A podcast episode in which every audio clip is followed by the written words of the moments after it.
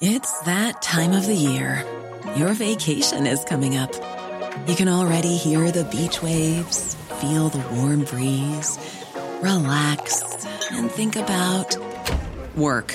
You really, really want it all to work out while you're away. Monday.com gives you and the team that peace of mind. When all work is on one platform and everyone's in sync, things just flow wherever you are.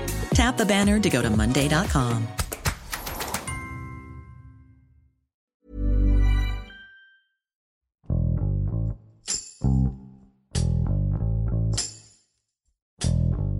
Sin importar el tiempo que tarden o lo lejos que deban viajar, los familiares de personas desaparecidas no pierden la esperanza de hallar algún indicio de sus seres queridos. Varios colectivos de búsqueda de México y diferentes países, principalmente centroamericanos, formaron la Brigada Internacional de Búsqueda de Personas y desde el pasado 18 de febrero comenzaron a explorar municipios de la frontera con Estados Unidos para localizar a los desaparecidos. La búsqueda va a ser en vida y en campo. Recorrerán tanto centros penitenciarios de rehabilitación como hospitales, además de trabajar en conjunto con servicios periciales en fosas clandestinas. Sofía Calvillo, reportera de El Sol de Hermosillo, nos narra la arriesgada travesía que enfrentan los colectivos que no descansarán hasta conocer el paradero de sus familiares. Yo soy Hiroshi Takahashi y esto es Profundo.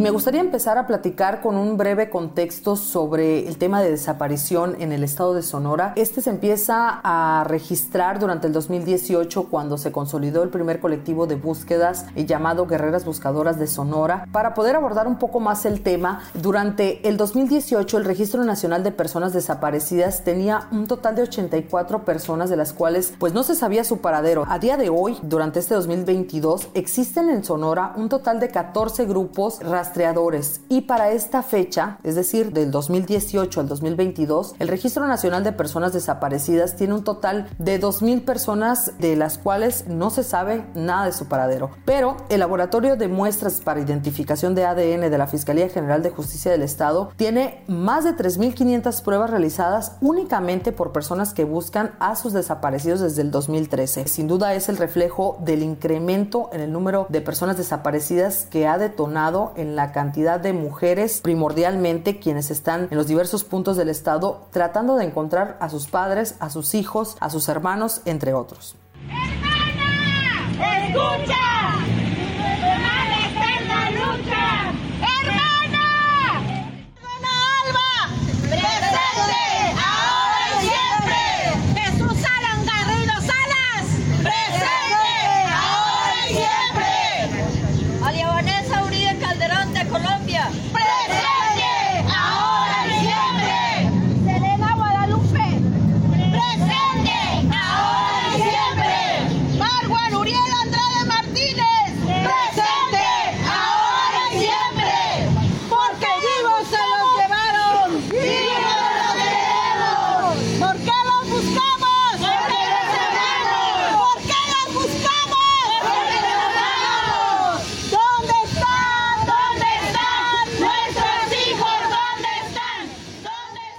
Las jornadas de búsqueda inician con la planeación de un punto, ya sea local o estatal, y ahora por cuestiones de apoyo en el tema de seguridad tienen que girar oficios a las diversas instancias para que se les brinde el acompañamiento por parte de los tres niveles de gobierno para luego fijar una fecha y salir en la búsqueda. Algunos colectivos salen cada 15 días, otros cada semana y los lugares generalmente los eligen por los reportes que se hacen de manera anónima. En este sentido, Cecilia Delgado, líder del colectivo Buscadoras por la Paz, nos decían que al menos uno de cada 50 resulta ser positivo. Sin embargo, ellas prefieren atender todas las denuncias para poder descartar los puntos reportaron un hallazgo positivo aquí en la mesa Nogales, en Sonora.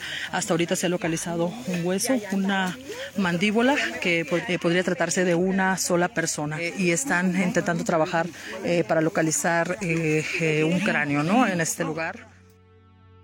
Los colectivos me parece que son los elementos fundamentales para los hallazgos, pues después de tantos años en el campo, las madres tienen la experiencia suficiente para poder observar en la tierra ciertas características eh, que les pueden dar indicios de que hay restos humanos. Esta es una muela. Para el agua, para el agua, para el agua.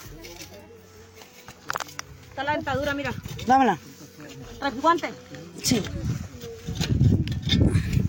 Dentadura vieja.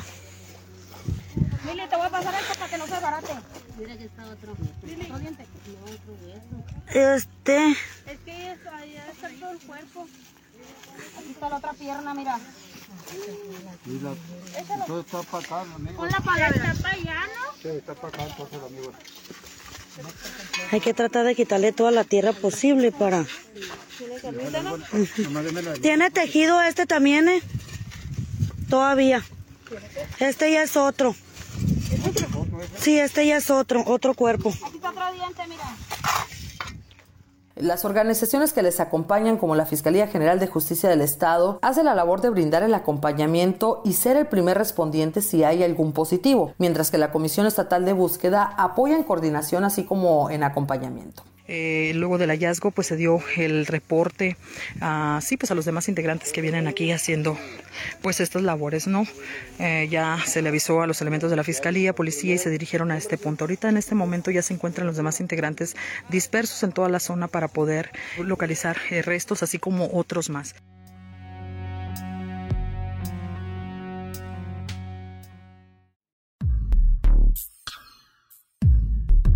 Son tantas las historias que hemos podido escuchar en esta primera Brigada Internacional de Búsqueda. Me gustaría platicar la historia de la señora Silvia de la Cruz, quien viene desde Perú junto con sus dos hijas para buscar a Giancarlo Román de la Cruz, su primer hijo, quien desapareció en marzo pasado en Ciudad Acuña, Coahuila. Tiene la esperanza de poder encontrarlo en vida para poderlo regresar a su país natal. Hasta ahora la madre de familia nos platicó que invirtió los ahorros de toda su vida. Estos estaban destinados para el estudio de sus dos hijas con la finalidad de estar dentro de la primera Brigada Internacional de Búsqueda, saber algo de Giancarlo y poder dar con su paradero.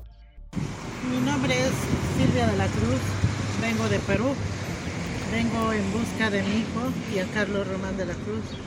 Él vino en el 20 de marzo a, México y de México viajó a Monterrey, de Monterrey a Acuña. Y en Acuña conocí un grupo de muchachos, jóvenes también migrantes, entonces ellos caminaron por Acuña y el 4 de abril él, lo dejaron o lo abandonaron. Entonces cuando ellos llegaron recién a Estados Unidos el 11 de abril me comunican.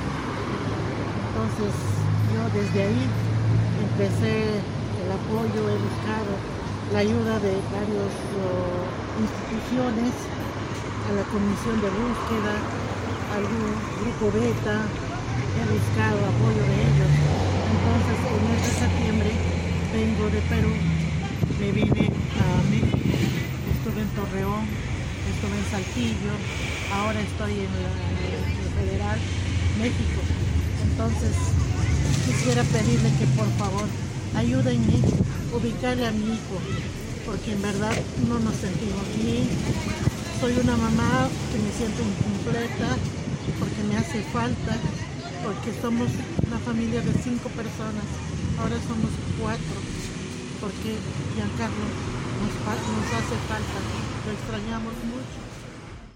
A día de hoy, Silvia tiene la esperanza más que nunca de ver más pronto a su hijo. Ya hay una persona en un albergue que aseguró haberlo visto, sin embargo, por las cuestiones de que él tenía ciertas lesiones en su cabeza, no podía recordar exactamente en dónde lo vio y qué fecha, pero aproximadamente le dijo a Silvia de la Cruz que tenía medio año que lo había visto, ¿no? Entonces la señora se queda con una esperanza y ella cree que está más cerca de encontrarlo. Por otro lado, Silvia de la Cruz aseguró que habló con dos personas migrantes quienes acaban de salir de una cárcel en Ajo, Arizona. Estas personas le comentaron que las cárceles están llenas de personas provenientes de Perú y países centroamericanos, por lo que ella tiene la incertidumbre y quiere buscar un apoyo, ya sea eh, internacional o aquí mismo en México, que la pueda orientar para tener acceso a las cárceles y ver si en algún lugar se encuentra Giancarlo.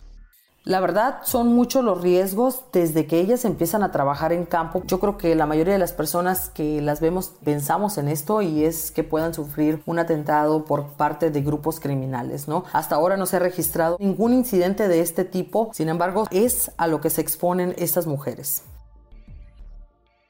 Las comisiones estatales y nacionales son de reciente creación y todavía están a prueba y error en cuanto a las actuaciones en campo conforme a la ley, así como búsquedas en vida. Me parece que las autoridades municipales y estatales abordan muy poco esta problemática, que dicho sea de paso va en aumento porque no pueden ofrecer de primera mano una solución para disminuir el número de carpetas de investigación por desaparición, identificación de restos porque hay un gran número de cuerpos sin ser reconocidos en la fosa común y esto es un problema a lo que se enfrentan las madres de familia porque a veces ellas están buscando en campo cuando desde hace muchos años los restos de sus desaparecidos se encuentran en la fiscalía en la fosa común. Sin embargo, el Estado durante esta primera brigada internacional se vio el gran apoyo tanto en elementos como en camiones, así como en recursos a la Comisión Estatal de Búsqueda para poder encaminarlas, digamos, por toda esta zona fronteriza y que pudieran tener resultados.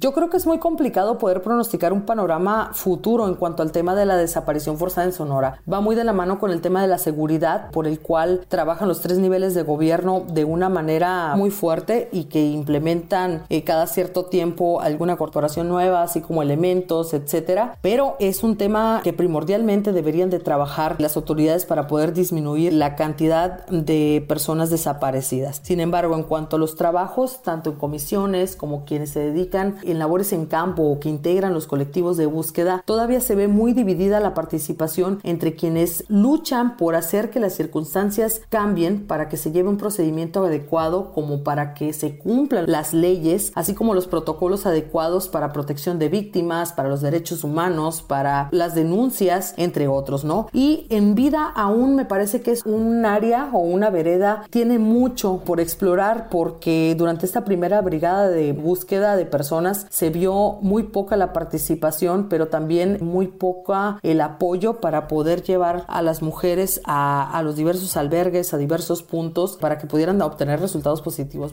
Comprendo que quieran minimizar la situación, la problemática que estamos viviendo, pero no, tenemos que visibilizar lo que estamos viviendo y lo que estamos enfrentando, el terrorismo que está viviendo cada familia en cada estado, en toda la República. Entonces, no podemos ir minimizando situaciones que en cambio son agravios a derechos humanos, son delitos de lesa humanidad y nos ha costado mucho trabajo. La lucha de las familias, la lucha de los colectivos es grande y no la detenemos y tampoco podemos dejar que sea llamado eh, de otra forma para sopesar lo que el gobierno en su momento no ha trabajado, que es la seguridad para todo el ciudadano, porque no precisamente nuestras familias no están ausentes porque quieren. La figura jurídica de una persona ausente es distinta a la desaparición forzada. Se reconoce el trabajo y la participación que están haciendo, pero falta mucho. Considero yo que faltó mucha apertura en esta primera jornada de búsqueda, pero ya si hablamos de un panorama a futuro, creo que las prácticas viejas aún persisten y hay un choque entre quienes buscan que cambien las cosas y quienes realmente, pues a lo mejor no ceden, no ceden al respecto.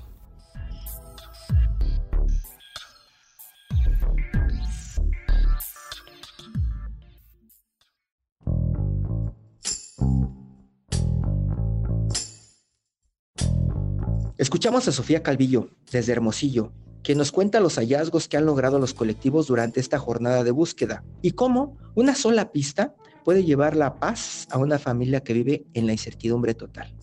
De acuerdo con la Comisión Nacional de Búsqueda, hasta julio del 2021, México sumaba 90.034 personas desaparecidas y no localizadas, y las carpetas de investigación continúan aumentando sin contar los casos que no se reportan. Pero estas jornadas de búsqueda no son la solución. Esta crisis demanda acciones contundentes por parte de las autoridades y esfuerzos conjuntos que garanticen justicia y dignidad para todas las víctimas.